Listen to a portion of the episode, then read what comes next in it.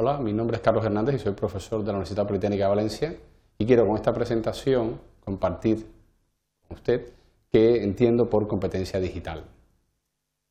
Los objetivos de la presentación son presentar qué es la competencia digital y evidentemente enmarcarlo dentro del proceso de enseñanza. Los contenidos conceptuales serán los siguientes, definir qué se entiende por competencia digital, qué es un nativo digital y cómo se relaciona con una nueva forma de aprendizaje que llamaremos aprendizaje 2.0 social. Y por último, algunas consideraciones a tener en cuenta en esta nueva forma de, enseñar y aprender propia del siglo XXI. El modelo tradicional sirve a esta figura para un poco resumirlo de esta forma. Un profesor o profesora, un maestro o maestra en un pizarrón, escribiendo diferentes conceptos teóricos de su asignatura y los alumnos eh, pues escuchando, tomando notas, aprendiendo. Este ha sido el modelo con el que hemos trabajado, quizás para utilizar una nomenclatura actual esto quizás sería un modelo de aula 1.0 donde la información con carácter mayoritario fluye de, la pizarra hacia el alumno, es decir, del profesor hacia quien aprende. Es verdad que el alumno puede ir a la pizarra, es verdad que el alumno puede aportar dudas, comentarios, responder preguntas, pero el modelo tradicional, con el que seguramente si usted ya tiene cierta edad, como la que puedo tener yo, seguramente que hemos aprendido así, bueno, pues ha sido el que hasta este momento, hasta, hasta la aparición de las tecnologías de la información y la comunicación, es el que normalmente ha predominado en las aulas. Con el desarrollo de la tecnología, con el desarrollo de la tecnología de la información y la comunicación, con el desarrollo de esa tecnología que permite intercambiar datos, almacenarlos, procesarlos, extraer información,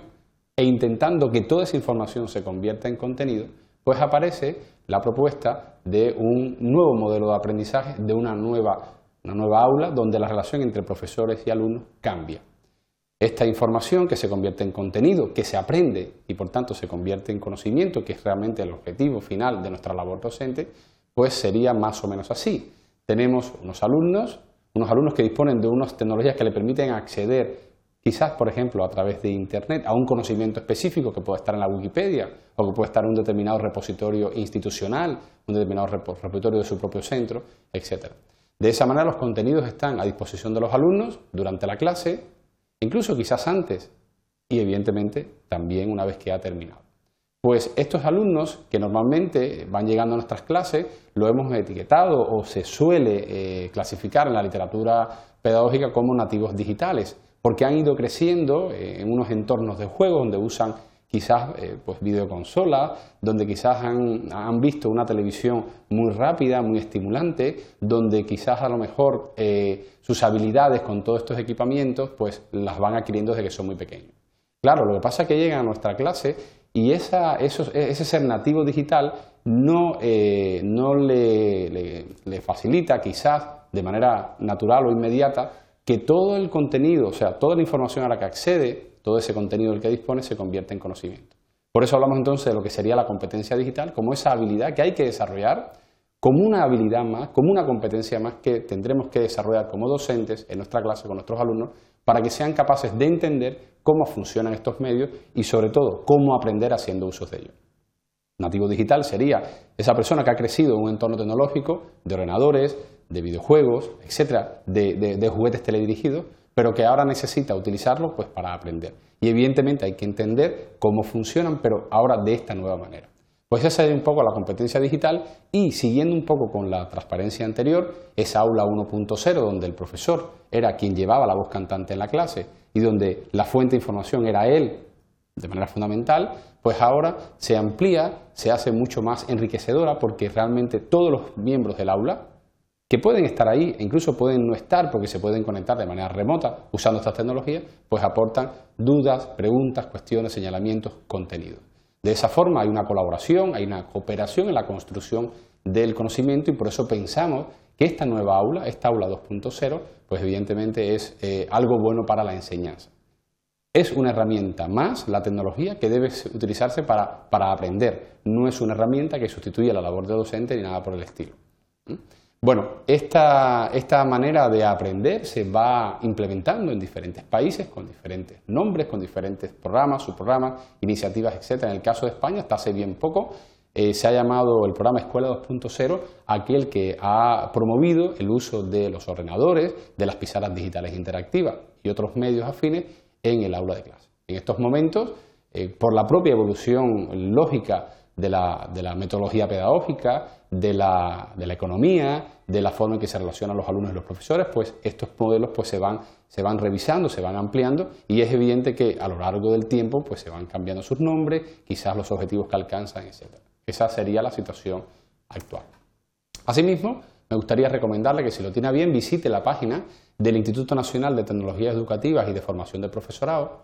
el INTEF, del Gobierno Español, donde de forma, eh, vamos a decir, resumida, eh, de manera validada por la experiencia, pues ponen a disposición de los profesores, de los alumnos y, por qué no, también de sus familiares, información relacionada con esta nueva forma de, eh, enseñar y de aprender. Voy a entrar en la página web del instituto, le invito a que visite sus diferentes apartados. es una página web que va cambiando, que está activa, con lo cual a lo mejor a la hora de visionar eh, la página no se corresponde exactamente con,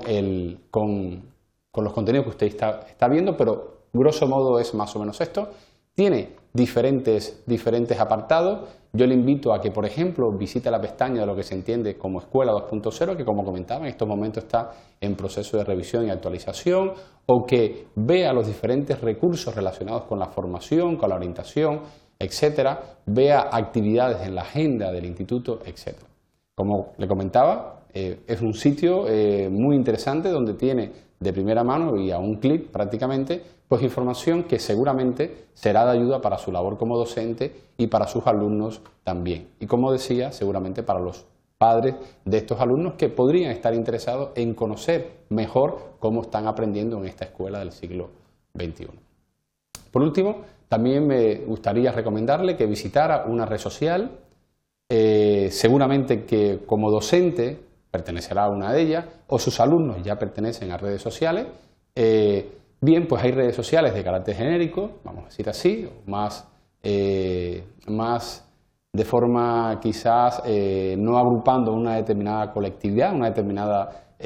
una determinada área temática de conocimiento. Por eso le recomendamos esta, que se llama Internet en el aula, que es una red social, es una red social docente para una educación del siglo XXI. En ella, voy a entrar en la página web que aparece aquí referenciada, pues encontramos aportaciones de colegas, de colectivos, de instituciones, de alumnos, de familiares, que están relacionados con la enseñanza eh, propia de un aula 2.0 que hace uso de las tecnologías. Le invito a que revise los diferentes apartados de la misma, todos son realmente muy interesantes, dispone de muchísima información relacionada con eh, con casos prácticos de éxito que están implementados y funcionando en diferentes partes del mundo, con diferentes eh, materiales que le pueden servir o orientar en su formación y en la formación de sus alumnos, como una competencia más a desarrollar, en este caso la digital, que comentábamos al principio y da título a esta presentación, talleres, seminarios en red, etcétera, que están a su disposición. Para terminar, y a modo de conclusión, me gustaría indicar que hemos presentado lo que entendemos por competencia digital, eh, esa competencia digital que por ser nativo digital nuestros alumnos que son jóvenes no tienen por qué tener, tener aprendida y forma parte más forma una parte más del, plan de estudio que tenemos que desarrollar pues está muy relacionada con el, eh, el aprendizaje que tiene lugar en nuestras aulas. Le invito a que visite la página oficial del Ministerio de Educación de España para que tenga más información sobre esta nueva forma de enseñar y aprender así como el sitio del Instituto de Tecnología Educativa y Formación de Profesorado INTEF, así como la red social para, eh, para un aprendizaje del siglo XXI referenciada a Internet en el aula. Muchas gracias por su atención.